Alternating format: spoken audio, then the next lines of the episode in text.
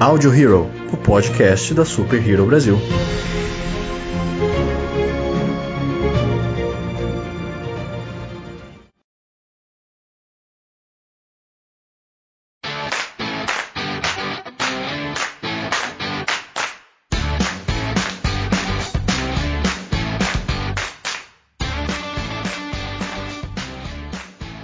Bom dia, boa tarde, boa noite, boa madrugada para quem está escutando a gente aí. Esse é o Audio Hero, o podcast da Super Hero Brasil. Eu sou o Lucas Algebaile. Eu sou o Hansley Neves. Eu sou o Luan Pierucci. Eu sou a Joyce Freitas. E eu sou o Dinho Oliveira. E hoje estamos aqui de volta com vocês, galera, para falar sobre um tema que a gente achou bem importante, bem ligado aqui ao que a gente fala, né? É, trouxemos para vocês aí um comparativo dos quadrinhos com os filmes do Guerra Civil, né? tanto o filme da Marvel quanto os quadrinhos que foram publicados pela Marvel aí um tempo atrás, que deram justamente origem ao filme. Então vamos aí depois do nosso bloco de jabá voltar com bastante informação para vocês aí sobre esse assunto. Valeu galera, já voltamos.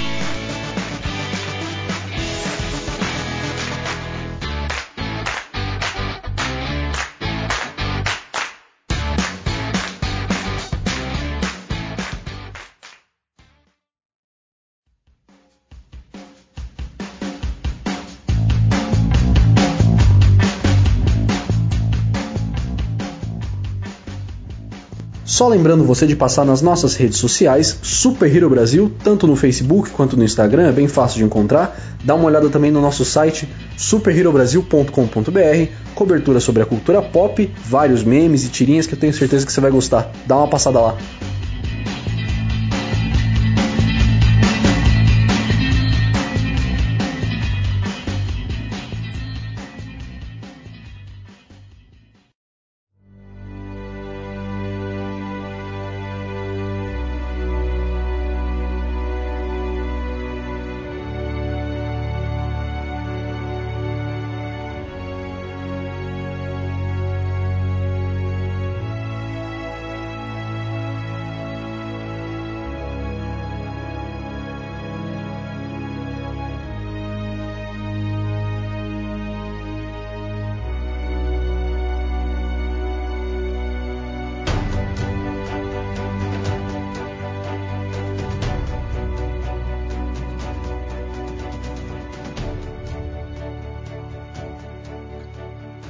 Bom, galera, voltamos aí. E assim, o, a principal intenção era trazer algumas diferenças, né? O que foi a Guerra Civil nos quadrinhos e o que foi a Guerra Civil no filme.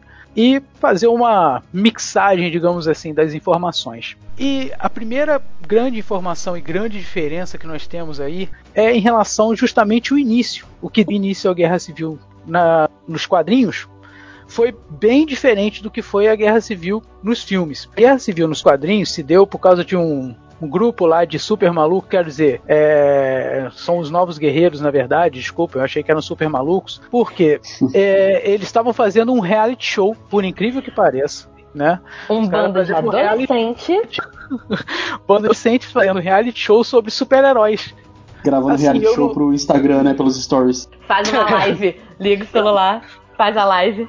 É, mas basicamente o que, o que ocorreu foi isso. Eles estavam fazendo uma live, né? Da, da, lá de uma ação que eles estavam fazendo. E eles justamente eram um grupo de, de vilões que estavam acima da média deles, né? Como, como heróis ainda, né? E nesse, nesse confronto, eles é, acuaram né, um, um, vilão que se chamava Nitro e esse cara ele meio que tem o poder de se explodir né? E ele se explodindo, ele leva mais ou menos é, 500 a 600 pessoas, crianças e adultos que estão numa escola ali perto. E isso gerar um, um, um, conflito, né? Porque as pessoas já está, que já estavam meio descrentes, né, com os heróis, porque já tinha havido várias outras coisas antes do Guerra Civil começar, né? O Hulk já tinha feito muita destruição, né? É, já também já tinha ocorrido também é, algumas coisas é, relacionadas à guerra secreta. A baixa civil foi muito grande também com isso.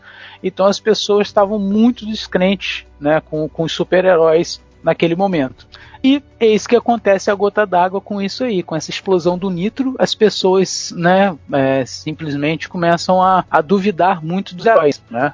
Que até lembra um pouco a série Heroes. Exatamente, essa pô, bem lembrado, Hans. Nem nem nem tanto dessa série. Era questão, é tipo assim, é a responsabilidade que, que a pessoa tem com ter aqueles poderes, né? E uma ação totalmente irresponsável, né, do, dessa galera dos novos guerreiros aí, né, fez derramar a gota d'água num, num, balde que já estava cheio, né? E com isso começam a ocorrer, assim, algumas organizações e tudo, né? É, existe uma pessoa muito importante que é a Miriam Sharp. Ela é quem começa esse movimento porque ela era mãe de um dos meninos que estavam na escola naquele momento e morreu. E em dado momento, no funeral dos meninos, Stark foi, né? E nesse funeral a Miriam Sharp aborda o Tony Stark e joga na cara dele, né? Que a responsabilidade é dele, porque foi ele que, que começou essa história toda de super-herói, coisa e tal. Então ele joga meio que na cara dele a responsabilidade. E a partir daí o Stark começa a, digamos assim, meio que apoiar o registro dos super-heróis, né? Que na verdade o plot dos quadrinhos é bem mais para o registro. Né? E no filme a gente já vê que a coisa é um pouco diferente. Né? No filme, na verdade, também é uma catástrofe o que acontece, mas no caso ali, o que aconteceu foi numa reunião da, da de alguns chefes de Estado, é, ocorre uma ação do, do, do, do Ossos Cruzados, né? E essa ação, ele, quando é capturado, ele no último momento dele, ele se tenta se auto-explodir, passo que fez o, o Nitro nos quadrinhos. Porém, a Wanda tenta contê-lo com os poderes dela e não consegue. Aí acaba explodindo um prédio e acaba que a responsabilidade sobre isso recai sobre ela. Embora a, a confusão seja, entre aspas, a mesma, né, mas o, o, o peso de, dessas ações é muito muito discrepante, né? Nos quadrinhos a gente, né, a gente não tem tem muito mais pessoas que morrem do que nesse atentado que acontece se eu não me engano, é em Lagos, né, que acontece é, esse atentado. E na verdade os, o Ossos Cruzados estava ali para pegar um, um, uma outra coisa, né? Na verdade, se os Vingadores não tivessem intervido, talvez o acidente não tivesse ocorrido. Tudo bem que ele ia conseguir pegar o, o, o frasco, né? Que ele tinha um frasco lá de um, de um isótopo, alguma coisa. Eles não especificam direito, mas é, então eles começam a ser questionados por causa disso, né? Até que ponto as ações dele ajudam ou atrapalham ou geram mais mortes do que deveria, né? Eu acho interessante também fazer um paralelo aqui com a questão de ter sido meio que a Wanda que foi o, o ponto aí no filme, né, pra, pra começar essa treta. E de fato, se for ver no, nos quadrinhos, né, desde Vingadores a Queda, quem tem causado muita, muita coisa que foi em Vingadores a Queda, começou a falar sobre a questão de registro e tal, foi por causa da Wanda, né? Que ela pirou lá e começou a fazer umas tretas lá. Então, ela assim, reduziu a 99,9% da população mutante do mundo. Só 196 mutantes estão são vivos naquela, naquela época da Guerra Civil, né? É, isso aí porque primeiro veio Vingadores a Queda, que deu uma confusão. Aí depois disso ainda veio a Dinastia M, que aí ela fez essa parada aí com aquelas três palavrinhas, né, que ela falou cheia de mutantes, né? E sobrou alguns mutantes só, ou seja, tava dando a treta no mundo e assim, os responsáveis eram os heróis, né, tá ligado? E teve esse paralelo com ela no filme, né? Que ela foi a precursora, entre aspas, né? Assim, ela foi a que mais se culpada, que eu, né?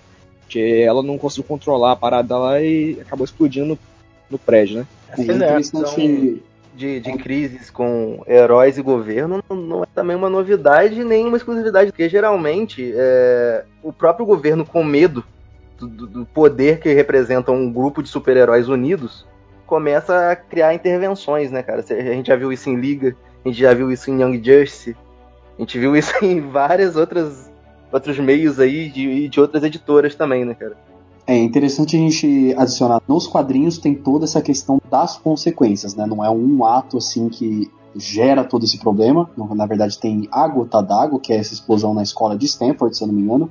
E nos filmes na hora que toda a treta começa a acontecer, que eles começam a falar do, do tratado em si, que no filme é o Tratado de Sokovia, né? Eles mostram todas as outras ações dos Vingadores que causaram toda, tudo aquilo. Então eles têm a Batalha de Nova York, que talvez seja um dos eventos mais catastróficos do universo Marvel dos cinemas. Aí tem todo o negócio dos aeroporto-aviões do Capitão América 2 e a Batalha de Sokovia exatamente no Vingadores 2, que deu o nome ao tratado. É, e é interessante assim, os motivos que tinha causado na, na guerra do, dos quadrinhos, né, as consequências, são de fato dos próprios heróis, né? É, a questão mais da, da Wanda, essas questões que acontecem toda, mas ela acabou manipulando lá em Vingadores da Queda, então os heróis agiram de uma forma bizarra. Mas é interessante que no filme, eu nem sei se os motivos que ele estava querendo fazer o registro são legais, porque legais assim, são, são corretamente melhor, são consequência direta dos heróis. Porque, por exemplo, Vingadores 1, era a Shield que tava mexendo com o cubo lá, aí acabou dando aquela parada lá, explodiu e tal. E se não fosse os Vingadores que a Shield recrutou, não ia ter como é, parar o, o, exército lá do, do Chitauris, né? No, no outro também, no Capitão América 2 do, dos aeroporto-aviões. Qual que foi o problema ali? A Hydra tava dentro da SHIELD, tá ligado? Uma organização do governo. E era um plano do governo o Projeto Insight. Era um projeto da SHIELD. Ou seja, Sim. o governo cagou tudo, aí os heróis salvaram, e agora eles culpam os heróis por causa da destruição, tá ligado? O nome disso é bode expiatório, querido. Sempre tem que ter um bode O que, que é um bode expiatório? Você acabou de explicar. e a lição que a gente tem com isso é nunca faça nada para salvar ninguém. Pode dar merda. o único válido é Não ajude o governo. Então, assim, o único válido é Sokovia e, assim, se você comparar com a destruição de Vingadores 1 e de, de Capitão América 2, velho, os heróis tá, tá até muito bons. Eles estão é, prevenindo muita destruição, tá ligado?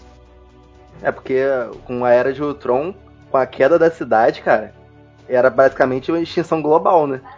A onda de choque que ia causar com, com a altura que tava subindo era para dar merda total. Então os caras salvaram o mundo. De novo. Mais uma vez. É que é aquela questão, né? Eles têm. No filme, né? Deixa isso muito bem claro. Assim, é, eles reconhecem as atitudes dos heróis, mas assim, a que preço que isso acontece? Porque é uma coisa mesmo que o, o Zemo, né? O vilão do Guerra Civil, ele fala. É, eles estavam muito longe da cidade, ele e a família dele, tudo isso que a gente vai comentar um pouco depois. E acaba acontecendo que uh, as consequências da Batalha dos Vingadores, de salvar, tentarem salvar o mundo, acabou matando a família dele e causou esse ódio dele todo. Então, assim, é como se eles estivessem falando: tá, vocês salvaram o mundo, beleza, mas e o que aconteceu enquanto vocês estavam salvando o mundo? Vamos lá ver o plano do governo então. É, a Shield estava com Cuba, o Cuba explodiu, fez o portal. É, o Lote trouxe o exército Chitauri pra Terra. Qual que foi o plano do governo então? Manda um, um míssil nuclear em Nova York, tá ligado? É, Ou seja, quem que evitou mais? pensou nisso? Qual que foi a maior destruição que causou? Os heróis que evitaram o míssil, até o do Tony quase morreu por causa disso, né? Então assim, velho, tá ligado? Mas, pra mim não faz é... sentido no filme. É mais aquela questão, igual que a gente vê no, no Batman vs Superman. A maioria dos heróis são americanos. Até onde vai a intervenção dos Estados Unidos em outros países para poder salvar o mundo?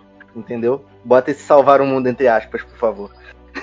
Salvando a América. Vamos salvar o mundo, salvar então, Estados Unidos. É que tem esse questionamento no filme, né, cara? Tem esse tanto forte no filme. Isso aí tem sim. Porque, na verdade, o que desencadeou o problema mundial contra os heróis foi isso, porque eles fizeram uma ação em solo, né, fora do, do solo americano, né, ou seja, é que governo que controla, quem controla os Vingadores, né? tipo, a, aí eles propõem até a ideia do painel, né, de, do painel das nações decidir quais ações são dos Vingadores ou não.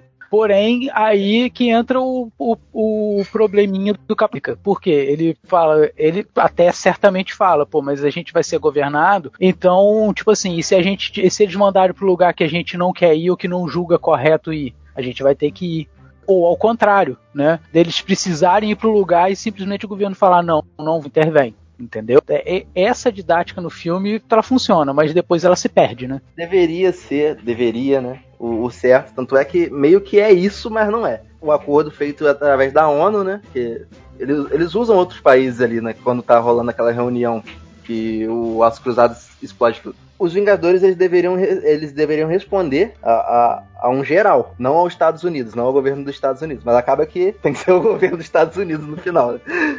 E, e, o problema todo tá aí, cara. É por isso que o Capitão América não, não, entrou num acordo com os caras e tudo mais, porque vamos intervir em quê? Vamos lutar contra o quê, tá ligado? Vamos porque, fazer pô, um paralelo com é, o Watchmen, tá ligado? É, ia falar isso aí exatamente, exatamente. agora. Quando o Nixon pega o Dr. Manhattan, então, pô, ali você já viu que não deu bom. Os russos começaram a ser armados de uma forma bem mais pesada do que já faziam. E o relógio pro, pro juízo final se adiantou a quase dar merda. É. Então, aproveitando, é. vamos voltar aqui pra Marvel. Foco. então, eu vou, vou partir para uma outra pequena curiosidade que é, geralmente a gente tem né, um grande vilão arquitetando um plano maravilhoso, né? Geralmente nos quadrinhos a gente tem isso, o, vilão sempre está arquitetando ali.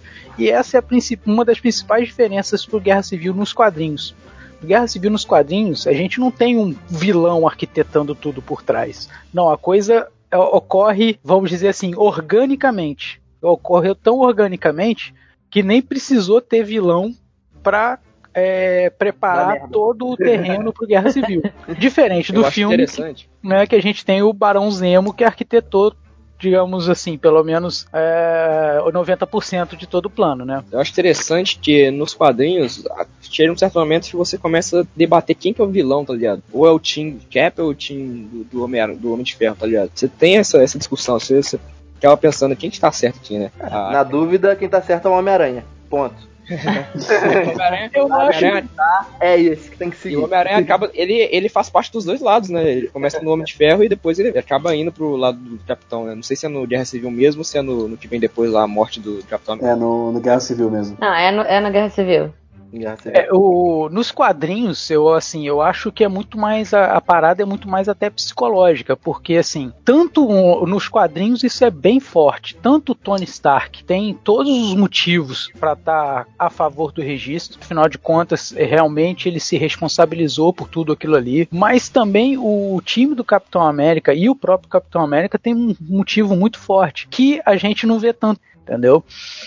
Então, nos quadrinhos tem muito mais essa, essa perspectiva mais psicológica, porque você nos quadrinhos você não sabe quem é herói e quem é vilão mais, porque todos os lados têm um bom motivo para estar tá naquela discussão, né? E, e, todos eles perdem a razão com ações idiotas durante Exatamente.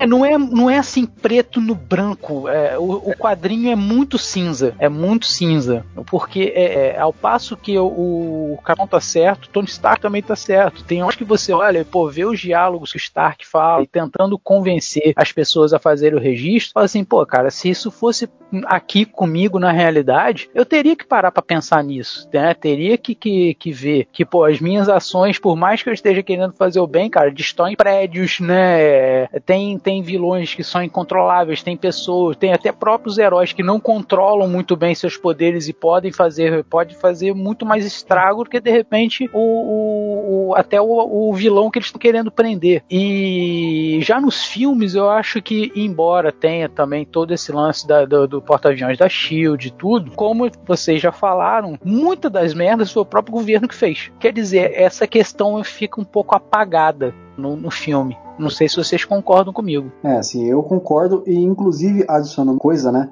Nessa parte da reunião mesmo que eles estão as consequências de tudo que levou realmente a esse, essa decisão do governo do tratado, eles deixam uma parte muito importante de fora, inclusive, que é a luta do Homem de Ferro com o Hulk na África, no, no Vingadores 2, cara, aquela luta foi de proporções imensas, assim, e deu muito dano naquele negócio. Muitas pessoas morreram de fato na parte que o Hulk tava loucaço e o Homem de Ferro não tava lá ainda para impedir ele. E assim, a questão da bomba, do, do míssil nuclear que eles lançaram também, né? Se alguém manda naquela reunião, é então.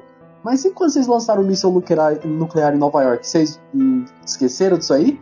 Acabou, quebrou as pernas dos caras na hora.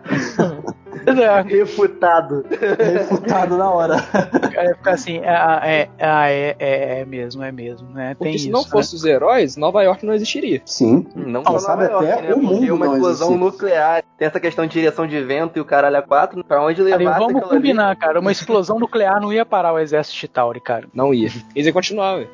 A gente descobre no filme que pra fechar o portal tinha que pegar o cubo, né? Com aquela barreira lá de energia ela tava tendo, e a única coisa que conseguiu barrar foi, a, foi o seto do Loki, né? Que tinha uma ajuda infinita lá dentro, então acho que uma explosão nuclear não ia ter energia suficiente. E também, a gente vê que o exército só morreu porque foi atingido a base deles, que tava no espaço, depois do portal. Eu acho muito difícil que a explosão chegar a nível de ir lá no espaço lá e pegar a nave deles, tá ligado? Ou seja, ia ser só Nova York ia se ferrar e os caras continuar entrando, tá ligado? E sem os heróis pra ajudar. Tá? Se pá, o Loki e o Thor sobreviveria, né? Porque os caras são O Hulk também, porque ele é o Hulk. feito de energia. É.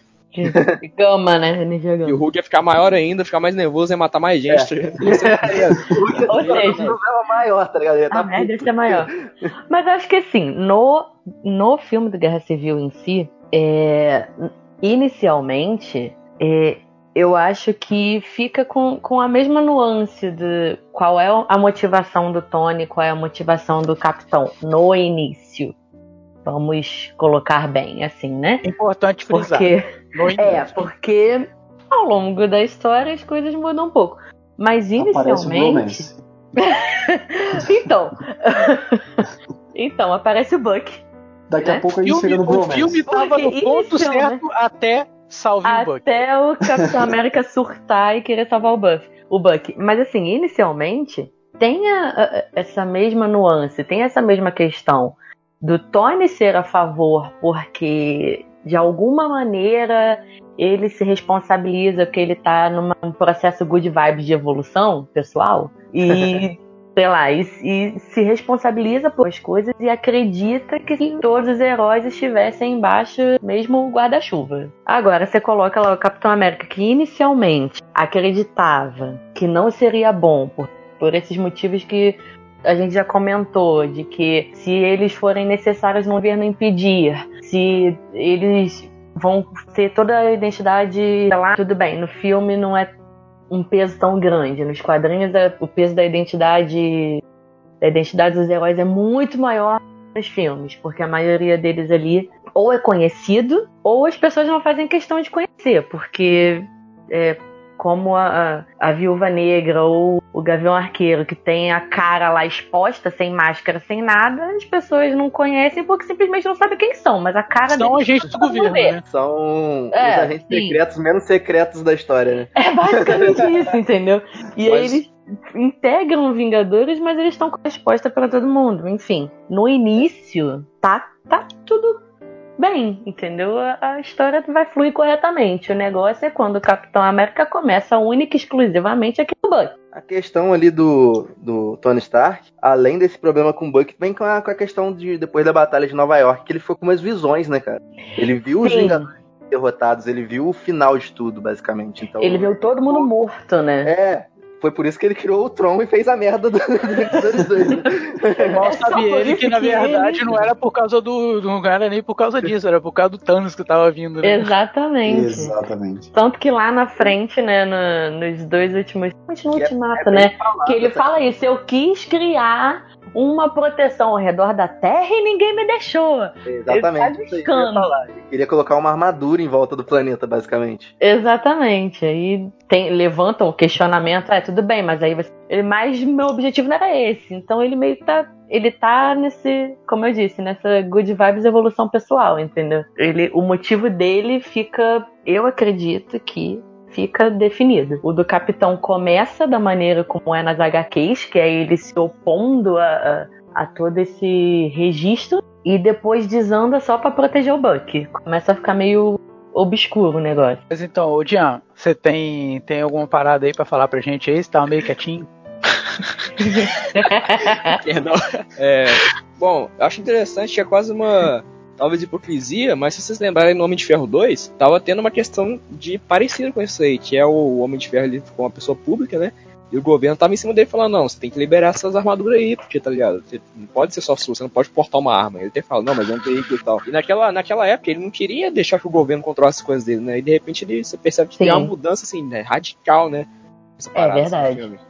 Sim, ah, mas a preocupação dele com o governo, né, é controlar as armas dele, justamente é isso, né, cara? Porque ele, pô, como é que vai usar isso aí? Vocês vão usar pra quê esse troço aí? Ele sabe o potencial que ele tem na mão, né? Além de tudo, ele, ele é o criador da tecnologia, então ele sabe até onde aquilo ali poderia evoluir. E se pa- Acho que é como se ele falasse assim: eu não quero que peguem as minhas armaduras. Até tentar ditar alguma coisa sobre mim, mas não mete a mão. E é interessante a gente ver isso Você não merece 2, né? esse traje. A gente vê em Homem de Ferro 2 que acaba caindo em mãos erradas, né, de fato, né? O pessoal você vê que tem um tanto de teste de governo fazendo, que ela até hackeia a coisa lá e mostra que tem várias pessoas no mundo inteiro tentando fazer, ele fala, pô, não, não tem como, tá ligado? Tipo, só eu, só eu consegui fazer até agora e se, e se vocês conseguirem pegar também, vai cair em mãos erradas e vai ter uma treta, tá ligado? Sim, sim. E uma coisa que a gente tem que assim dar méritos para o filme foi como que eles conseguiram ajustar essa parte do registro, né? Porque nos quadrinhos tem toda essa questão da identidade secreta que não tem no filme, né? Então no filme é mais assim a questão do controle mesmo. Essa primeira parte do filme, né, onde tá bem bem construído ali o que, que um cara concorda e o que, que o outro não concorda.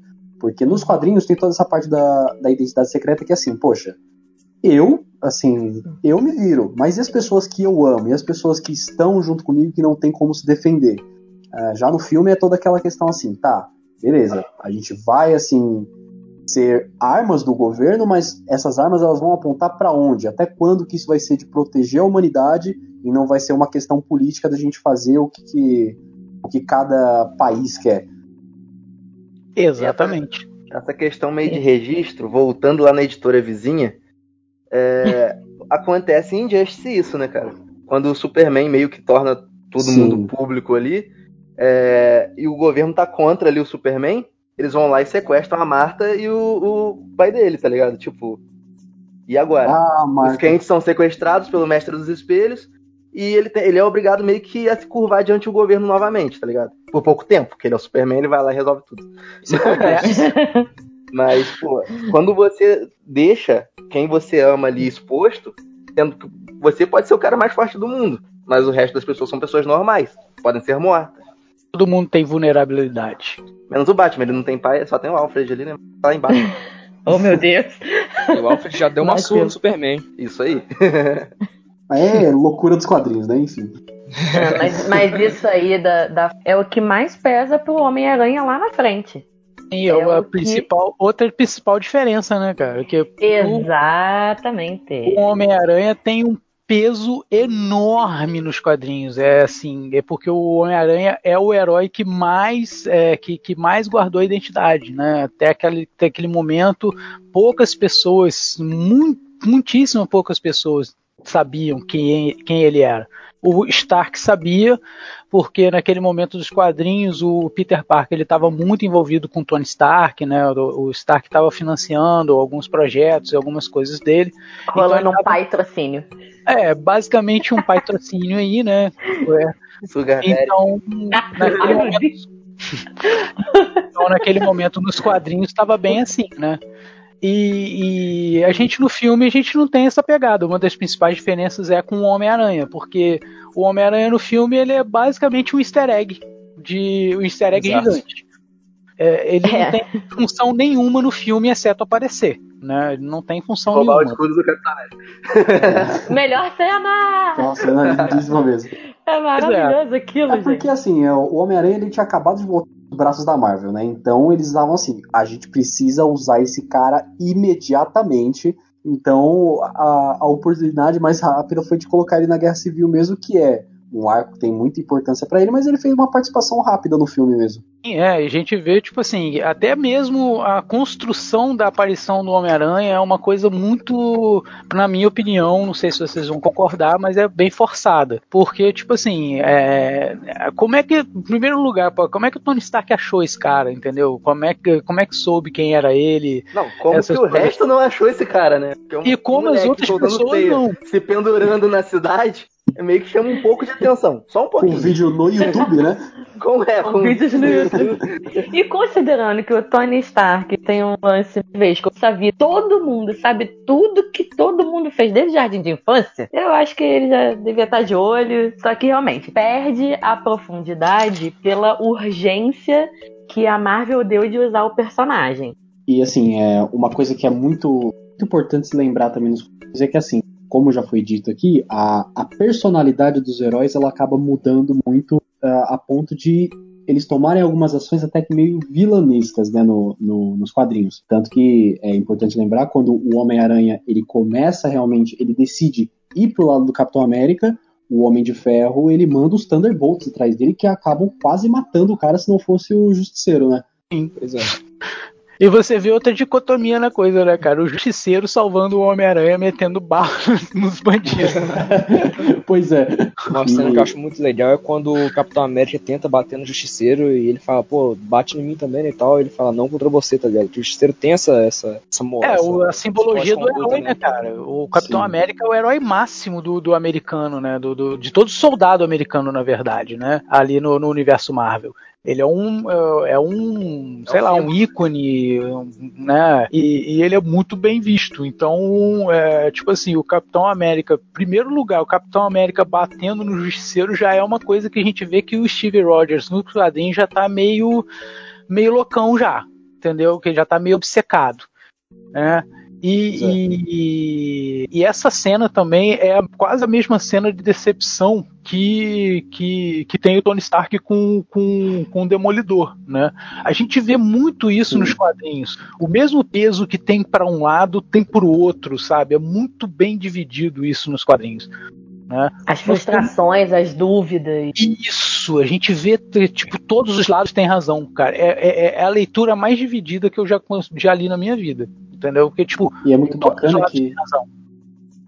E é muito bacana que, assim, o Homem-Aranha, né, como nos quadrinhos tem toda essa questão da identidade secreta, o Homem-Aranha ele ter revelado a identidade secreta dele na Guerra Civil só deu merda na vida do cara depois, tanto que ele teve que fazer aquele pacto com o Mephisto, né, se eu não me engano, é, o Mephisto para poder reverter todo esse esses acontecimentos da Guerra Civil com a identidade secreta dele, porque só tava dando Mesmo merda assim, a vida dele continua cagada, né? Sim, mesmo assim ainda continua cagada.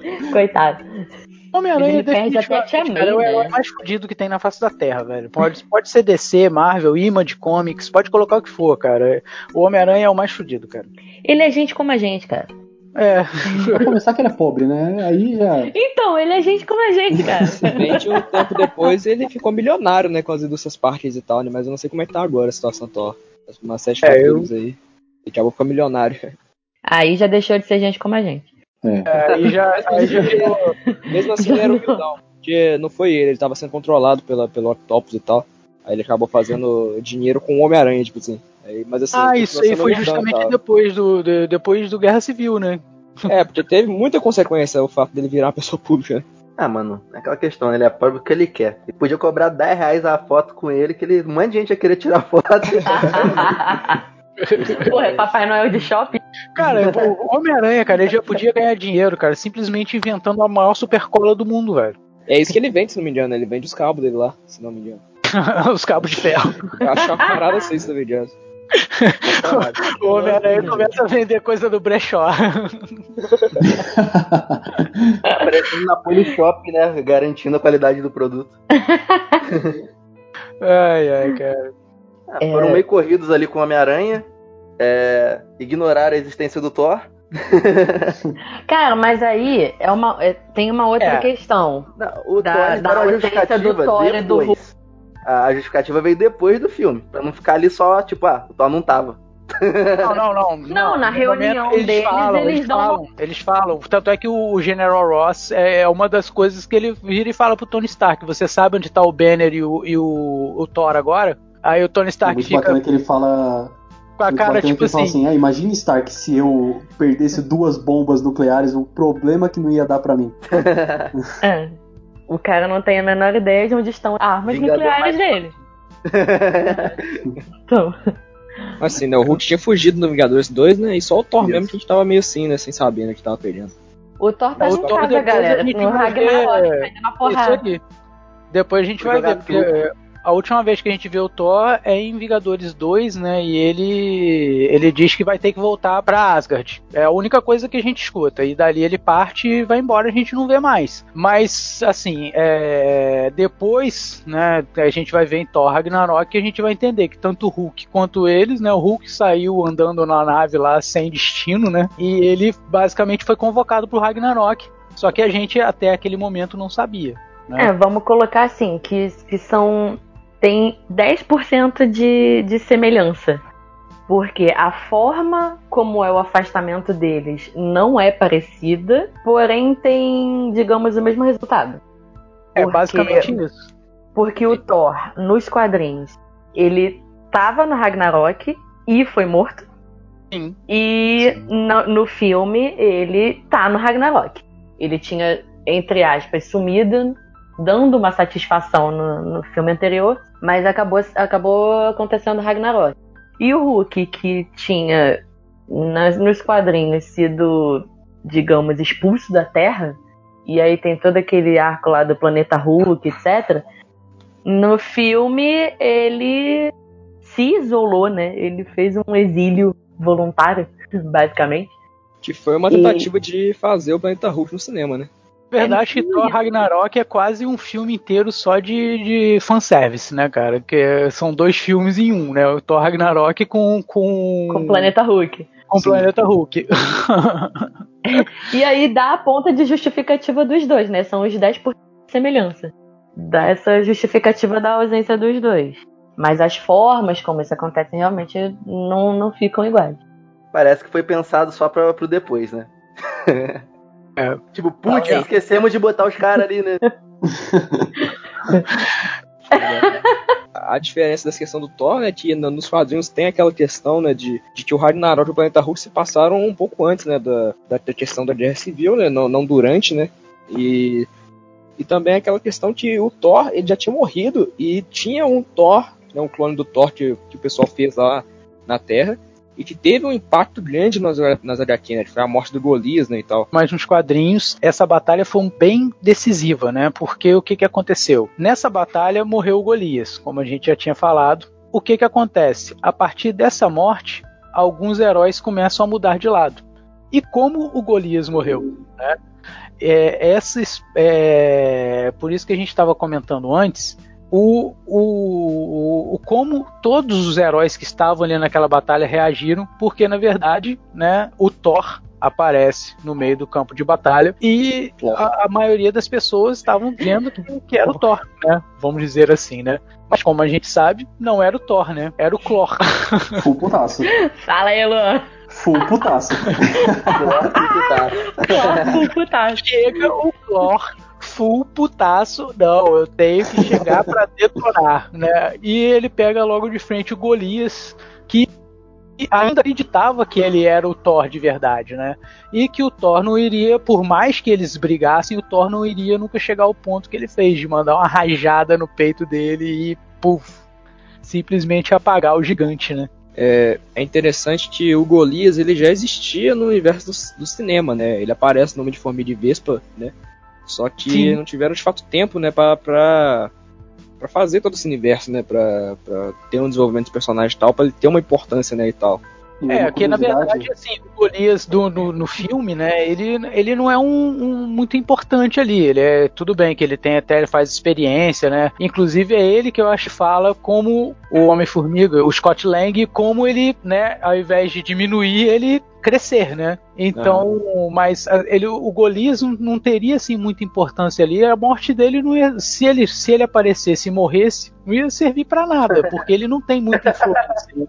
Tinha que esse cara, assim, Agora nos quadrinhos gente... ele já é um herói conhecido, né? E tudo, já tem toda a história dele por trás, né? E uma curiosidade importante é que quando ele morreu, ele morreu gigante. É. O funeral dele foi com guindaste e tal, né? Foi, exatamente foram necessários 38 jazigos para bancados pelo Stark, né, para enterrar o, o, gigante. Não dá nem para aqueles caras do meme africano carregar ele no caixão. não, velho. Dá-lhe africano para carregar aquele cara. Impossível. E nos quadrinhos também, quando o Golias morre, é importante porque até então o Pantera Negra ele tinha decidido ficar neutro, neutro, né? É, ele não ia se envolver, afinal de contas não era assunto de, de Wakanda, né? Então ele não ia se envolver. Porém, quando o Golias morre e o Pantera Negra sabe, é aí que ele se junta a favor do Capitão América. E é importante, né, essa aquisição pro Capitão, porque nessa, nessa altura do campeonato nos quadrinhos o Capitão já tá mais maluco que, que que doido varrido, né? E o Tony Stark também, eles já estão assim, nos quadrinhos é muito mais profundo. A galera que não não lê os quadrinhos, aconselho ler, porque todas essas questões são muito mais profundas. O que no, no filme passa muito leviano, porque o Tony Stark não é nem metade do babaca que ele é nos quadrinhos. Sim. E, e, o Capitão, ele não tem nada do Capitão América nos quadrinhos, vai me desculpar, mas no filme o Capitão América não tem nada. Ele só tem no início do filme, porque depois que entra e salve o Buck, por favor, o Capitão América muda totalmente o foco dele. Então isso eu achei muito perdido no filme, eu achei que atrapalhou bastante eles terem colocado esse o, o, o relacionamento do Capitão América com o Buck acima das questões do Guerra Civil. Dos entendeu? ideais é, reais, né, da situação. Exatamente. O que, que eles estavam usando para aquilo? Então, e aproveitando que o Lucas ele já comentou do Pantera Negra, assim, opinião pessoal minha, o Pantera Negra é a melhor coisa do filme que assim, assim, que introdução de personagem, cara, porque o Pantera Negra, ele tem todo o peso para se iniciar o conflito, né? Porque tem toda aquela armação do Zemo com aquela bomba na, na conferência da ONU lá, né, que é um dos pontos decisivos para começar o conflito de verdade. E aí tem toda aquela busca dele por vingança atrás do Buck também, que faz ele, por consequência, se aliar ao lado do Homem de Ferro, né, no filme. É, na verdade, ele tá nem aí pro Homem de Ferro, ele quer. Ele quer, ele só quer a vingança pela morte do pai. Ele só quer isso, ele é. só quer. Aliás, ele em primeira mão acha que é o Buck, né? Mas é, depois ele enxerga que é o Zemo, né? Sim. mas, mas acho que, assim, é, a morte do Golias toma essa proporção independente de ser o cloro ou não. Mas. Porque... Clófilo é, potássio. Vai Luan registrado. Mas acho que é, é, talvez, vamos jogar uma quase uma luz psicológica nisso. Talvez ele nenhum é, envolvido na briga acreditasse que chegaria ao extremo de alguém morrer. Não, não tinha. Exatamente. Ninguém acreditava que fosse morrer. Eles só estavam boxe. É tipo, que é, é para tipo bater, Batman. mas não é para ninguém morrer, sabe? É, é só é tipo pra Batman, apanhar. Só coma, né? Ele Quem mata de coma é isso aí. é, é, meio essa coisa, sabe? É só, pô, vamos cair no pau aqui. E quem sair cara. melhor ganha. Jogar as rajadas de poder na tua cara. É, tipo mas assim, aí... porque querendo ou não, cara, eles tinham respeito entre eles. Por mais que eles estivessem de lados isso. opostos, nada até então de grave tinha ocorrido. Era só, digamos assim, é briga é, de vizinho, entendeu? Você, é cara, isso aí. Mas a partir dali, meu irmão, matou, houve uma baixa em algum lugar. No filme até tentam colocar essa baixa ali meio velada com o Rhodes, né? Com é. o Visão é, errando lá e acertando o Rhodes. Mas não tem o, não tem o peso, cara. Não adianta que não, não, não tem o peso de uma morte, cara. É aí que a gente chega também na parte das consequências, né? Que, assim, na minha opinião, e assim, é evidente, né? As consequências dos quadrinhos são muito maiores. Porque no filme a gente não tem nenhuma morte. Aí na parte do dos quadrinhos tem primeiro essa morte do Golias, que é muito legal a gente perceber também que assim, como o Thor ele estava morto, né? Nessa, nessa aparição dele nessa batalha, os heróis eles ficam até assim, surpresos, né? Porque, pô, meu, o Thor tá aqui e tal, não sei o que. Tanto que depois que descobrem que o, aquele Thor que apareceu ele era um clone, o Homem-Aranha começa a chamar ele de Clor, né? Maravilhoso. e é muito bom, porque assim. É, melhor chip no ar no os Vingadores eles ficam todos assim, surpresos, né? Porque, meu, o cara não tinha morrido e agora ele aparece full putaço estão no campo de, de batalha, nós. né, cara? Não é só os Vingadores, todos, é, todos então. que estão no campo de batalha. Fica assim, caraca, o, pô, o Thor voltou. E é interessante, só, só, pra, só pra notar aqui que quando o Thor revive, né, numas, numas edições depois aí na, em outra HQ, que eu, é no, no Thor Renascimento, né, Renascer dos Deuses, é, e quando o Tony conta pra ele o que aconteceu na Guerra Civil toda, o Thor ele fica nervoso com o Tony, tá ligado? Ou seja, não é algo que o Thor é verdadeiro faria, tá ligado? Sem dúvida. A gente pode falar também das diferenças de personagem, né, que teve, né? Eu não, eu não me lembro se a, se a série do Justiceiro já existia naquela época, mas assim, o Justiceiro também tem um papel na Guerra, na Guerra Civil, que eu acho muito doido. Ele mete bala nos vilão lá que. Ele tem um papel muito diferenciado do que ele faz nos atos dele, né? e ele salva o Homem-Aranha também, lembra? Ele é o Homem-Aranha que salva, se não me engano. Ou seja, e, e, assim, a gente não vê nenhum dos heróis das séries no filme, né? Eu acho que já tinha Demolidor, já tinha essa galera, né? Nem o Ultimato é a gente ia ver, né? O, nos quadrinhos é uma puta história e nos filmes é uma luta já. Exato. Esse é o problema. Mas assim, você. É, quando a gente pensa no, na história em si, realmente tem uma, uma diferença gigantesca, porque são centenas de, de personagens na HQ fazendo esse embate dos dois lados. E no filme a gente tem menos de 15 heróis fazendo uma, uma briga Trocando de soco no É, uma proporção muito menor.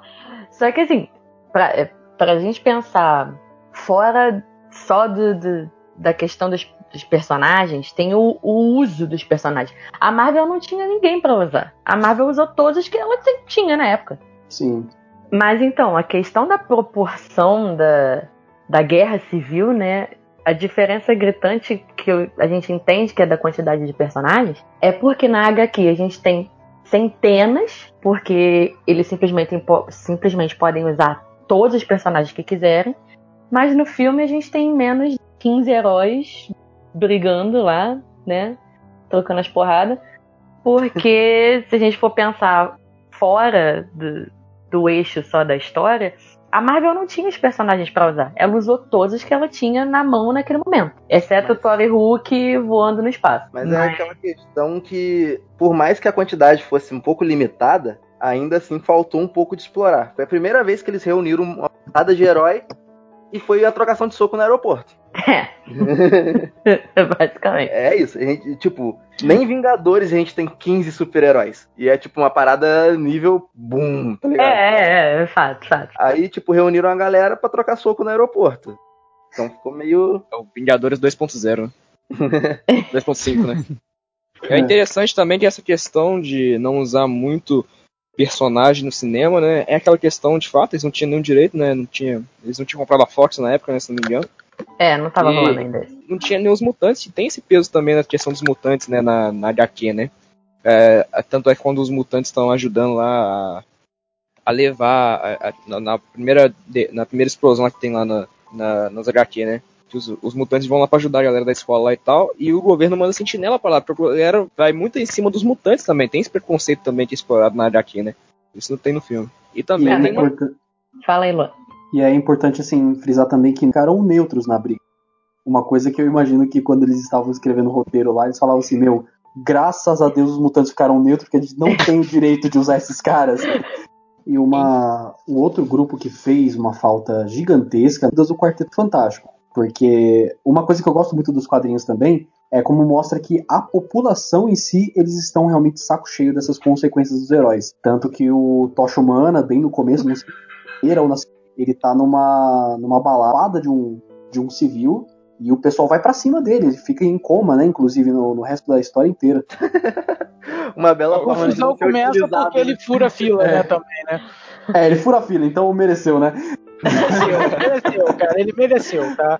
O Tocha Humana também, ele é muito, ele é muito filho da mãe, cara, na boa. Ele chega, pô, sabe, não sei o que, pô, da próxima vez que você salvar Manhattan, você pode então entrar em primeiro lugar. É, O aí, Johnny é um bad boy, né, É. cara? O Johnny é, um É. bad boy. Aí você fala Ele é isso um só babaca, cara. O Johnny é um Tá. babaca.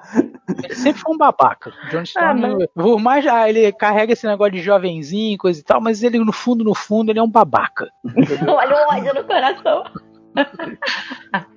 Um babaca ali que foi conscientizado pelos outros três a não usar os poderes pra cometer bullying. Basicamente isso, né? Basicamente isso. E outro Mas, personagem também que, que fica neutro também na história é o Doutor Estranho, né, galera? É, o Doutor Estranho, porque, assim. Aquele papo ele... Uma Não, palavra ele acabava com tudo, né? Não, né? Não vou me envolver em assuntos mudando. Igual o Hulk e o Thor, eles seriam um peso gigantesco para os lados que tivesse. Não tem nem como colocar um cara dessa em um, um- conflito desse que tá a, a uns 15 ní- níveis abaixo dele. Porque assim, a gente vê que o Doutor Estranho é muito foda no filme, né? Mas na HQ, velho, que isso, velho. O cara é muito mais sinistro? A gente É. vê isso em Guerras Secretas e tal, que o cara é de fato sinistro. Na, na, na Dinastia M, se não me engano, não lembro se é Dinastia M, não, mentira, foi no Vingadores da Queda. O único que reparou que o que tava acontecendo era por causa da Wanda foi ele. E ele foi o único que conseguiu parar ela, tá ligado? Acho Exatamente. sensacional que na HQ a justificativa pra ele não participar, ele tá num retiro espiritual, mental, psicológico. Retiro Entendeu? Ele se isola.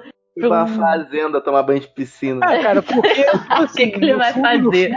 Mas ele, Ele sabe, cara, é, até, até, tipo assim, é condizente Ah, claro, ele sempre sabe, né? fazer isso, porque ele sabe, se ele escolher um lado, ele não pode escolher lado, porque se ele escolher um lado, esse lado vai ganhar, acabou, é só ele chegar assim e falar assim, tá, sumam todos os, o pessoal do Capitão América, Puf, acabou, acabou a Guerra Civil. É. Entendeu? É, Seria meio chato, né? Ao invés de ter sete partes, sete da HQs, ia ter uma da briga e a segunda do fim. E meio que também não, não envolve muito a diretriz dele ali, né, cara? Ele é um guardião pra situações específicas. Ele não. É, é, tipo assim, é, realmente é, ele fala é, que é um conflito que não compete a ele. É, ele tá muito acima daquilo ali, entendeu? Se ele, é, ele basicamente falando, se ele, ele age ali como se fosse um deus, que na verdade ele tem os poderes de um deus, né? Então ele pensa, se eu tomar partido para um lado, eu ganho. Se eu tomar partido para o outro, eu ganho. Então, se eu ganho de qualquer forma, o que, que eu vou fazer isso? E a gente, É, e a é gente aquele falando que o, e a gente falando que o Johnny que furou fila que é babaca. E a gente também. a gente leva, em Pô, ele seria babaca se ele se juntasse a um lado ou outro, né, cara? Aí ele realmente. pô. E também é bom até o Johnny não ter um lado, né, cara? Porque, por mais que ele seja um babaca, o poder dele é bem foda, né, cara? Não, mas ele tem, na verdade, o Johnny toma parte depois. Ele e a, a irmã, né, a, A Sul, Sul. Eles vão pro lado do, do Capitão América, né? Porque esse Depois Paul Reed, na verdade, então, né? começa a dar um mole, né? Coisa e tal. Aí abre aquele espaço pro namoro, toda vez tem um espaço pro namoro, né? Meu Deus. Inclusive, de bobear. O cara fica tão bitolado por trabalho que ele deixa a Sul de lado mesmo, entendeu? E, e ela, né, acaba que chega. Pô, até uma parte legal dos quadrinhos que, que eu gosto, cara, é essa, porque a carta dela escrevendo pro Reed, cara, é uma carta de tanto ódio, mas é um ódio, assim, tão evidente que você não vê que tem ódio naquilo ali, cara. Entendeu? Cara, Você é sente a muito raiva da mulher escrevendo. Cara, eu- eu- tipo assim, quando eu li, quando eu li essa carta, cara, eu fiz questão de ler essa carta em voz alta, que é pra dar entonação e ver como ela escreveu, cara. Pra, pra, pra ver o sentimento, né? É pra ver o sentimento, cara, da, da, daquela, da, daquela carta, cara. Mas, mas que- esse- essa é a questão, que o quarteto tem um peso completamente diferente, que a ausência dele no filme, apesar de ser justificada pela, pela não. e- Porque a Marvel não tinha ainda os personagens, mas nas HQs, não só o quarteto se divide, né? pro- entre o Capitão e, e o Tony, como o Reed é, ele aliena total junto com o Tony em cima desse projeto todo que, que eles criam de registro dos heróis, a prisão é, que eles que eles desenvolvem pros, pros rebeldes, sabe? Eles fazem todo, todo o projeto juntos. O, o Reed pira total nisso também. É, o que também é uma diferença do filme, porque no filme a gente tem a balsa, né? Que eles colocam uma prisão no meio do mar e é uma prisão de segurança máxima. É. E já na- no- nos quadrinhos é a é o que eles chamam de é, projeto É a 42. prisão 42. E prisão Que é 42. fora da Terra, Isso. né? que É, é na na zona zona- negativa. Zona negativa. Isso. Porque essa questão da zona negativa é algo do, do, do Reed Richards, né? Se não me engano. Isso, porque É, na verdade quem exatamente. explora a zona negativa é o Quarteto Fantástico. Isso aí. né? Então não teria como colocar no filme um- um- esse conceito, porque ele ainda não, não, Não tem não foi explorado ainda, digamos. Exatamente. Não vamos falar em quem não existe. Então, E é É importante agora, é, só completando essa parte da, da prisão 42, né? Tem também no quadrinho uma das que é minhas cenas favoritas dos quadrinhos, que é quando eles prendem o Demolidor, né? Que fez uma falta Oh, muito grande no filme também. Cara, essa cena é sensacional, que ele guarda a moeda e ele dá a moeda pro Tony Stark. Ele, agora você tem 31 moedas, Judas. Nossa. Cara, Cara pesado. O Tony Stark, Demolidor foi a maior expectativa do filme, né? Porque a série já tava rolando ali, pessoal. Porra, vai ter Sim. Demolidor, Demolidor. Que demandou Cara- cara... ele fora dessa experiência. acho que a cara do que o Tony Stark faz nessa cena nos quadrinhos, cara, acho que o Robert Downey Jr., como fantástico ator que é, cara, ele conseguiria reproduzir, velho. É, é, é- é- a cara do Tony Stark é de total decepção com ele mesmo, né? Ele se decepciona porque, querendo ou não, cara, ele ali tá num conflito, mas ele também enxerga, continua enxergando o lado do, do, do, do pessoal, entendeu? O lado dos heróis querendo fazer o trabalho. Só que na visão dele eles estão fazendo isso de uma forma errada. Né? E, e- isso, a- a- mas a cara dele de tipo assim de decepção, cara, é muito, mas muito, mas muito escrota, cara. É interessante também que no filme, né, o Tony tá querendo essa questão dos heróis serem controlados e tal. Só que no final do filme, quando ele descobre quem que matou os pais dele, ele parte para querer matar o cara a qualquer momento, tá ligado? Tipo, isso obviamente contra a lei, né? Quando você descobre alguma coisa, você não mata a pessoa, você leva pro tribunal e tal, tá ligado? Ou seja, ele mesmo já vai contra essa parada, tá ligado?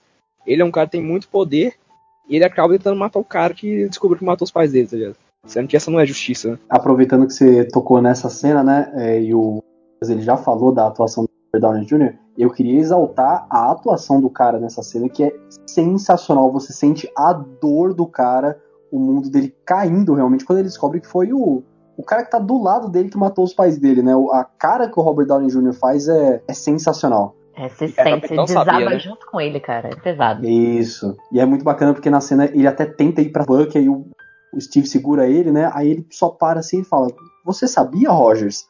E, e tipo, é, a, é, o amigo dele ali meio que apunhalando ele nas costas também, né? Por não ter contado o que aconteceu. É, foram duas, na verdade, tipo assim, foi ele viu como se fosse uma traição dupla, né, cara? Do Buck e o do próprio Steve, Steve Rogers, né? A gente vê ele também que o Tony Stark só não se vestiu de morcego pra bater nos outros. Ele não presenciou a morte dos pais, né?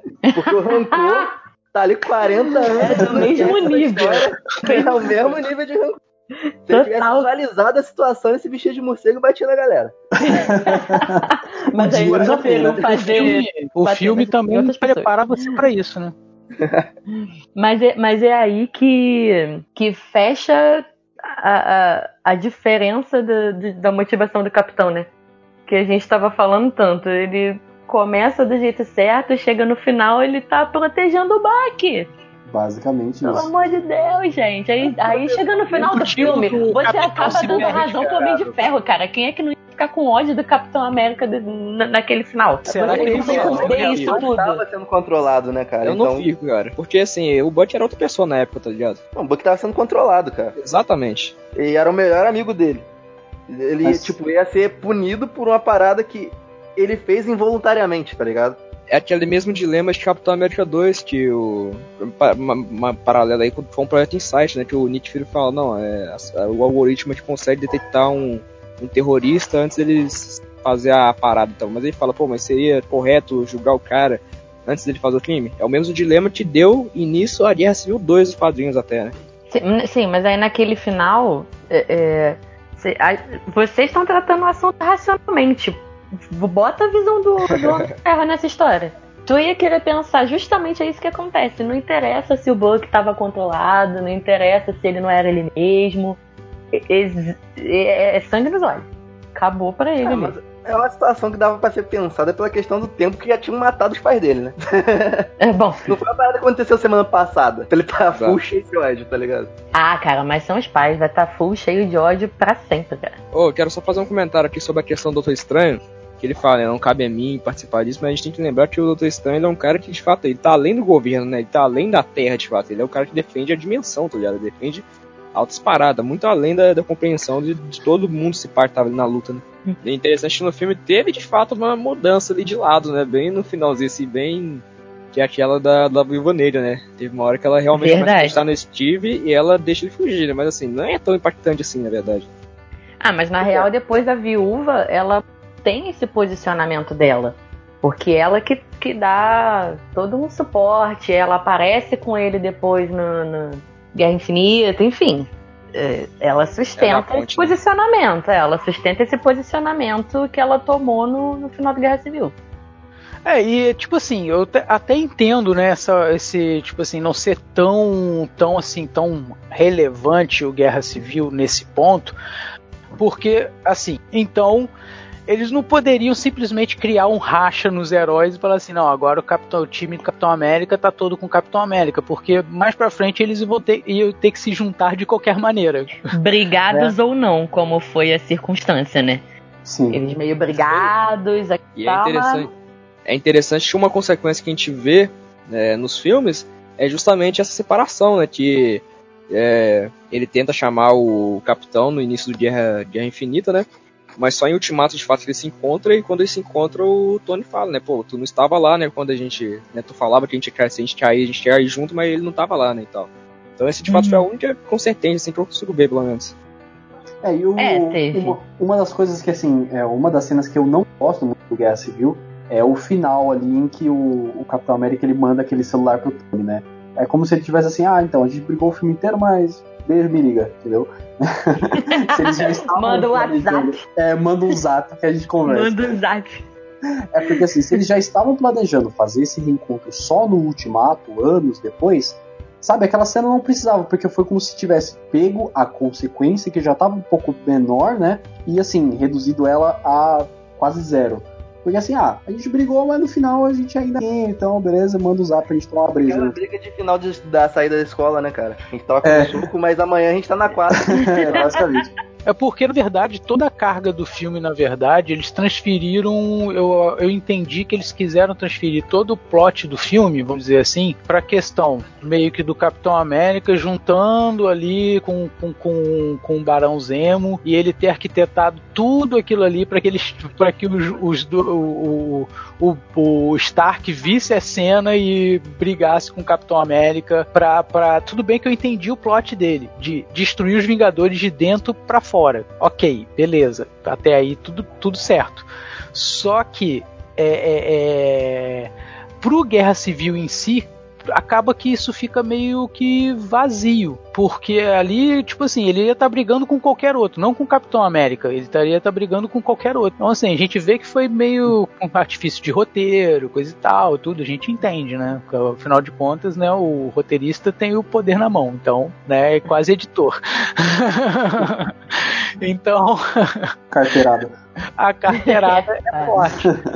Mas eu achei assim que ficou meio sabe? Não, não tem a, não, o desenvolvimento. Eu até entendo é, que o quadrinho é muito mais rico para você trabalhar. Você tem muito mais coisa para trabalhar a história pessoal de cada um, que é desenvolvida em cada uma das HQs também, né? Que tem o Guerra Civil não são só sete volumes, né? Tem todos os volumes também que estão nas revistas de cada herói né, que participou ali, né, e recomendo também a leitura, embora não tenha lido todos, eu li algumas, alguns apêndices e são muito bons. Eles quiseram voltar, na verdade, para o relacionamento ali do Buck, do, do Steve Rogers e, né, no, por consequência, do Tony Stark por causa da morte deles, né? Agora, outra coisa que tem um peso bem diferente é a própria Shield, né? Porque no, nas HQs tem a Shield está completamente envolvida já no, no comando da Maria Hill, porque ali aí é, é, é, a semelhança, né? Tanto na HQ quanto no filme, o Nick Fury tá morto com aspas bem grandes, né? Mas a Shield tem outro. que a gente sabe na HQ que ele que ele tá vivo e ele tá ajudando o pessoal Capitão América, né? Exatamente. Aí começa uma coisa totalmente diferente, né? E a Shield tem todo esse envolvimento na, na HQ, mas no filme ela tá desmantelada, né? Porque teve toda a questão da, da Hydra, e aí a Shield desmantela, o Nick morre, enfim. É, é mais uma iniciativa, vamos colocar assim, do governo do que da Shield, que nos quadrinhos é. tem envolvimento. A Shield que registra, captura, é, tanto que tem várias aparições da, da Maria Hill indo atrás dos, dos heróis desertores, vamos dizer assim, né? Então é, é isso tem uma, uma diferença bem grande também. E o Tony Stark também ele, ele vira diretor da Shield depois de que Exatamente. acabar o evento principal, né? Exatamente. Não dando trabalho pra qualquer um agora, mano. é, ele, no filme eles transferem o peso da Shield, né? Eles transferem todo o peso que a Shield tem nos quadrinhos, como no filme a Shield não existe mais, né, em tese, né? É, eles transferem tudo isso para o governo, ou seja, o governo é que vai controlar tudo, é o governo que vai, vai, vai instituir o termo de registro, né? É, e com o, o, governo que vai controlar o painel. Então eles transferem para o governo todo, tudo aquilo que a Shield acarretou nos quadrinhos. Né? Os quadrinhos, exatamente. A Shield, ela, no, nos filmes, ela é uma parada governamental. Só que como é uma parada de espião, eles agem muito na sombra e tá nem aí, como os heróis, tá ligado? Tipo assim, não tem problema aí virou uma coisa realmente pública, pública mesmo, né? Que depende da, da, da onda, dessas coisas todas. E aí a gente pode, acho que, chegar nos finalmente da coisa, né? É, só Sim. uma coisa, a gente esqueceu de comentar do, mais do Homem-Aranha, eu acho. Acho que a gente precisa voltar um pouquinho no Homem-Aranha. Acho que é interessante. É. Eu vou dar um insert aqui então. Sim. Claque. Vamos lá. Mas as diferenças de. Pra encerrar aqui, que eu, enfim, já tá encerrando. É, as diferenças que tem mais assim é que o Mark Miller, que estava escrevendo as histórias da Marvel naquele tempo sobre a Guerra Civil, ele preparou um universo assim muito muito bem feito, tá ligado? Que toda consequência teve uma toda ação teve uma consequência futura que pegou no universo essa questão da, da identidade secreta do Homem-Aranha, é, essa questão do, do Capitão América ter sido ter sido estrelhado à prisão né, e tal, que acabou levando ele a morrer depois, né? E muitas coisas aconteceram, né? Tipo, ficou muito bem feito, teve, foi muito bem feito escrito, foi muito, foi muito, foi muito bom, né, tá ligado? Enquanto no filme não teve esse preparo total, né? E não teve nem todos os personagens para poder ser usado e ser comparável às histórias em quadrinhos, né? É, isso, é, isso é uma coisa que a gente acabou não comentando também, que é o peso da Sharon Carter no, nas duas obras, né? No, no filme ela aparece ali fazendo mais como uma ponta, assim, ajudando o time do Capitão América. E ela só foi pra beijar o Capitão, só isso. É o romance. É, é, é pra fazer é, a cena, é crush. a cena do Fusca mesmo, né? e nos quadrinhos ela tem um peso gigantesco, porque afinal é ela que mata o Capitão América, né? Ela que mata o Capitão América. é legal que nos quadrinhos tem toda uma questão tá ligado, acontecendo por trás da Guerra Civil que levam a, a coisas acontecerem depois dela, né? Então, assim, é muito bem feito realmente. O é um plano de fundo um muito, muito, mais trabalhado, infinitamente. Muito mais trabalhado. É, cara, eu sinceramente eu acho que Guerra Civil seria muito melhor, vamos dizer, o filme, tá? Seria muito melhor se eles tivessem esperado ainda um tempo, pelo menos para outros personagens que são chave para esse para todo esse desenrolar acontecer e se desenvolverem mais. Eu sei que, pô, coisa no cinema é diferente, são são mídias diferentes, são coisas diferentes. Mas mesmo quando a, a Marvel lançou lá atrás, né, quando quando houve né, o primeiro rumor de guerra civil, eu já pensei assim, falei assim, cara, não vai ter, não vai, não vai chegar nem aos pés de, de, de pelo menos arranhar alguma coisa do que é a Guerra Civil nos quadrinhos, porque ainda não tem universo formado suficiente para isso. Entendeu? Eu creio que ah. se fosse ter como assim, ia precisar dos 40 anos de preparação no cinema, tá ligado? Pra ter um impacto assim com todos os personagens. Não esse nível, né? Eu não vou chegar a esse nível de complexidade. Mas acho que o universo deveria ter caminhado um pouco mais. Poderia ter. A Thanos poderia ter chegado mais cedo e Guerra Civil acontecer depois, entendeu? Porque teriam mais coisas a abordar, outros personagens que já foram apresentados. Você já teria dado profundidade a muita coisa. Que aí sim ia ser épico o negócio mesmo, né? Mas tudo bem, a Marvel né, decidiu colocar. Eu acho que também não foi ruim, o filme não é ruim, tá? Pô, o filme é bom, tem muita coisa boa no filme, mas é, é, ainda assim transferir, né, um pouco assim da, da do, do plot para outras coisas é que meio que matou. É, e 40 anos de filme eu acho que não é um exagero gigantesco. Poderia, por exemplo, ter aproveitado aí... série, cara, pra poder usar o plano de fundo, entendeu? É, acho é, que só agora que vão começar a fazer isso. Porque a única que tinha uma interseção razoável era a Agents of Shield que explorou principalmente o. A, o Capitão América 2, a queda da Shield, tá ligado? É, exatamente. Explorou a queda, a queda da Shield e tal, então isso se desenrola na série. Inclusive, falar uma coisa pra vocês, não sei se vocês sabem, mas a gente descobre em Agents of Shield como que Nick Fury conseguiu acesso ao aeroporto aviões de, de, de Vingadores 2. A gente descobre que a Shield já tava trabalhando junto com o Coulson e tal, e reconstruindo aquele que caiu no Vingadores 1, tá ligado? E aí é de lá que eles pegaram, tá ligado? Tava tudo guardado lá, a Shield trabalhando. Ah, bacana. Na, na série a gente praticamente grampo fora. Tudo tá guardado. e eles usam para fazer coisa boa e ruim, mas aí. É que assim, é, na minha opinião, pelo menos, eu acho que um filme só para retratar o arco da Guerra Civil foi muito pouco. Eu acho que pelo, pelo menos uns dois filmes eu acho que ficaria mais interessante, porque teria toda a parte da preparação, né? Poderiam apresentar uns personagens novos. É que assim, o fato da Marvel não ter acesso a esses personagens que são, eram muito importantes, o Quarteto Fantástico principalmente, foi uma coisa que desfalcou demais, né? Então eu acho que não haveria desenvolvimento suficiente que ia suprir a falta desses heróis, assim. E é interessante que a Marvel ela tem tentado fazer as referências que aconteceram antes e depois da Guerra Civil, né? Por exemplo, no Ultimato a gente vê o Capitão América falando no Rei Hydra, né? Que foi o, um acontecimento no quadrinho, claro que não foi igual no filme nem nada, né? ele de fato não estava na, na Hydra e tal, mas que foi algo que aconteceu por causa de guerra civil nos quadrinhos, pelo menos, né? De pobre que teve um plano Sim. lá do Caveira Vermelha, que mudou a mente dele e tal. E também aquela questão da Wanda, que foi o que levou, é, de fato, o pessoal começar a falar da lei de registro nos quadrinhos, dela ter pirado e tal, por causa dos filhos dela, a gente vê que, que aparece que a Marvel vai explorar isso na série que vai sair agora, tipo, saiu um spot dela, né, do Wanda e Visão, e apareceu uma Wanda grávida, né, que seria impossível, né, a não ser com a magia que ela faz. É, pois é, a gente pode, assim, a gente ainda pode ver resquício né, da, das, das coisas aí nas referências, igual você está falando, bem para frente aí. É, tudo dependendo conforme o roteirista coloca, a gente vai aceitar, né, cara? Então, é, é, que tem, tem bastante coisa ainda que eles podem explorar, voltar aí. A gente tem o próprio filme da Viúva Negra, né, que se passa, né, aí entre é, Guerra Civil e Infinita.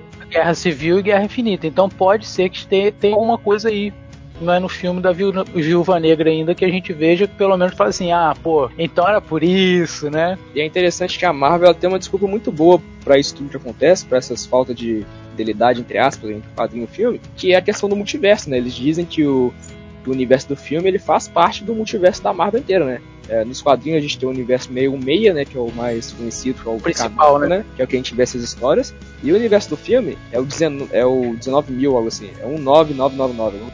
Ou seja, é só falar assim, pô, é um universo diferente, as coisas acontecem diferente, tá ligado? Tem a desculpa. É.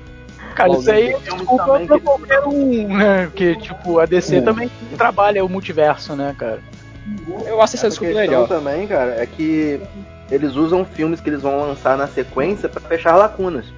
Assim é. como o Ragnarok fechou lacunas de, de, Guerra Civil, esse Viúva Negra vai fechar lacunas também, ficaram. Então, esses assim, fazer... filmes são atemporais, eles, eles passam em situações anteriores do que tá rolando no universo atualmente, eles basicamente servem para isso, fazer mais dinheiro e fechar lacunas. Deve existir uma razão muito grande para existir um hiato, né, de cinco anos entre Guerra Civil, é, desculpa, entre Guerra Infinita e Ultimato, né? Ultimato. Sim. Ou seja, a gente ah, pode ver muita coisa nesse meio, entendeu? Muita coisa, muita coisa pode ter acontecido entre esses dois. Entre NX explodir, talvez. Talvez a gente descubra. Talvez. talvez. A fase 4 comece. E aí a gente vê, né, que nos quadrinhos, né, tem uma diferença bem grande, porque nos quadrinhos o Tony Stark ele se torna o diretor da Shield. E já no filme ele continua né, no comando ali dos Vingadores que restaram registrados, vamos dizer assim, né? E... Eu acho que nessa parte o filme é mais real, viu? porque eu não, não vejo sentido nenhum em dar o cargo de diretor da X pro Homem de Ferro, tá ligado? Depois deram pro Ormond Osborn também, tá ligado? Pra mim não faz sentido nenhum, tá ligado? Cara, assim, faz sentido nos quadrinhos a partir do momento que o cara foi o primeiro que assinou o registro, né? O cara encabeçou tudo, né? Então. Aí ele que... virou líder da organização de super espiões do mundo inteiro, ligado? Qual que é o sentido, ligado? No filme, Na verdade, a Shield não é mais é, uma organização de super A Shield virou um, um quase um, um berçário de super-heróis, né, cara? Ah, correto, então. Virou os Vingadores, né? É, na verdade, basicamente isso, né? Ela, ela assume a Shield nos quadrinhos, ela assume, assume a total liderança até na formação do, dos grupos de heróis que iam defender cada estado americano, né? É, eles fazem o treinamento, eles que, eles, digamos assim, agora estamos transformando vocês em funcionários públicos. Somente isso, ah, entendeu? Ah, e no filme, a Shield já nem existe, né? Então o, o, Homem de Ferro continua liderando ali os Vingadores, né? E recebe lá a cartinha pro Tony Stark com o telefone, né? O WhatsApp lá do, do, do Capitão América, né? Tipo assim, ó, a gente tá brigadinho, mas se você precisar, eu tô aqui, tá? Não, primeiro é assim, a gente fugiu. Me se você precisa, a gente tá aqui. Me tá manda um telegrama. Uma carta de amor. Eu achei legal essa cena primeiro lugar porque aparece Stan Lee, e segundo lugar também por causa que o General Ross, né, tá falando com ele lá e não, peraí, peraí que eu vou desligar, peraí que eu não posso atender agora. Pera só um minuto, só um minuto. Ele tira print e posta no status, né, duas horas de conversa com o Capitão América. É, pois é. E aí a gente vê também que no desenrolar dos quadrinhos o Capitão América acaba morrendo, né? O que não acontece no filme, por é, porque, na verdade, ninguém poderia morrer no filme porque Thanos estava vindo, então. A única coisa que a gente vê assim. Pouca de... gente, se alguém morrer, ferrou. É. A única coisa que a gente vê assim, de consequência na HQ, que a gente vê uma leve referência no filme é o Capitão falando no Rio Hydro, né? Que foi a única. Eu pirei nessa cena, sinceramente, mas assim. Foi a única partezinha que a gente consegue ver, assim. É sensacional mesmo. Galera, Foi um papo bem longo, bem extenso, bem maluco, mas eu acho que a gente conseguiu colocar aí alguns pontos. Peço a vocês aí todos que se esquecemos de falar alguma coisa ou se, esque se a gente querem acrescentar alguma coisa nesse podcast, por favor, pelo amor de Deus, nos mandem feedback. A nossa página tá lá, tem também o grupo no Facebook, tem to em todas as nossas redes sociais, vocês podem achar a gente aí, arroba Super Hero Brasil, vocês com certeza vão encontrar. Por favor, comentem, precisamos do feedback de vocês. Lembre-se, podcast só sobrevive com os ouvintes. Então, por favor, vamos manter essa galera de heróis aqui. Não estamos pedindo dinheiro, só estamos pedindo que escutem a gente. Dá um like. dinheiro também, né? Não, dá dinheiro também, estão aceitando aí. Manda mensagem é, que a gente legal. passa passa as contas, né? A gente não tá pedindo diretamente. então, galera, a gente fica por aí. Foi um grande prazer estar aqui novamente na companhia de todos vocês. Luan, Joyce, Dian, Hansley, muito obrigado por esse papo. Falou! Então, galera, valeu! Tchau! Tchau! Tchau! Aê!